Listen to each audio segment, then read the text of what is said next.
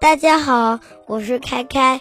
今天我要录一个新的系列，它的名字叫做《小猪和小象》。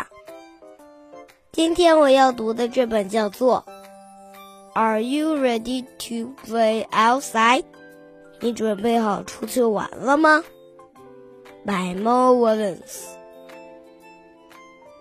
Piggy 小猪，Gerald 小象。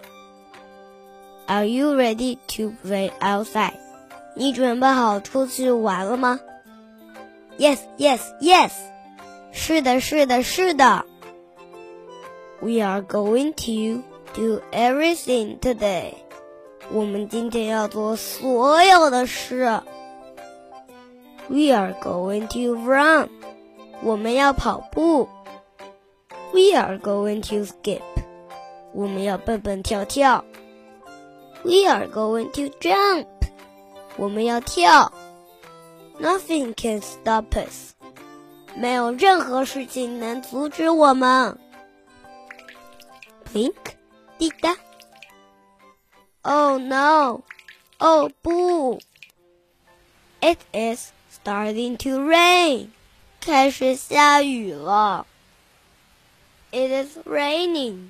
下雨了。 It is pouring，下倾盆大雨了。It is really pouring，真的是在下倾盆大雨呢。I have never seen so much rain in my life，我这辈子从来没看过这么大的雨。I do not like rain。 我真的很不喜欢下雨。I am not a happy pig。我是一只很不快乐的小猪。啊？Thank you, Gerald。谢谢你，小象。But it is still raining。可是雨还是下个不停。Grr。How can anyone play outside with all this rain？下这么大的雨，大家怎么在外面玩呀？Rain, yay! Splash, splash. They are having fun. 他们玩的可真开心呀。Maybe we can have fun too. 也许我们也可以玩得很开心。We can try. 我们可以试一试。Splash! This is great! 太棒了！Let's play. 让我们玩吧。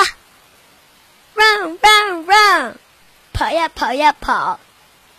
skip skip skip，蹦呀跳呀蹦，jump jump jump，跳呀跳呀跳呀。I love rain，我太爱下雨啦。I hope it rains all day，真希望整天都能下雨。Rats，糟糕。Now I like rain. 现在我喜欢下雨了。And now the rain has stopped. 雨却停了。I am not a happy pig. 我是一只不快乐的小猪。Don't worry, Piggy. I have a plan. 别担心，小猪，我有个计划。Rain，雨。Elephants make the best friends。小象真是世界上最好的朋友。The and。谢谢收听，下次再见。